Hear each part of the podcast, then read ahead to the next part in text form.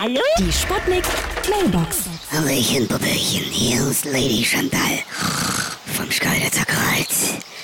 Man hat mir zu Ehren schon vor 100 Millionen Jahren eine prächtige Statue errichtet, meine Herren, nämlich den Brocken.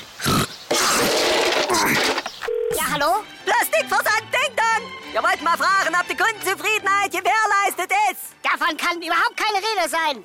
Ich hatte eine Plastik von Johann Sebastian von Goethe Äh. bestellt. Hier ist er. Goethe.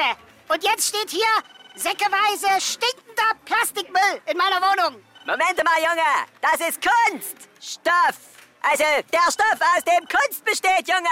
Ach, ersparen Sie mir doch diesen halbseidenen philosophischen Diskurs. Was sagt er?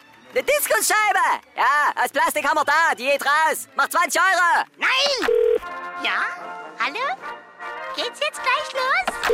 Achtung, Achtung! Hier spricht Ihre beliebte Kantine. Beachten Sie unsere neue essbare, handgearbeitete Fettplastik Modell Shakira mit Original Speckschürze für unsere Bauchtanz begeisterten Kunden.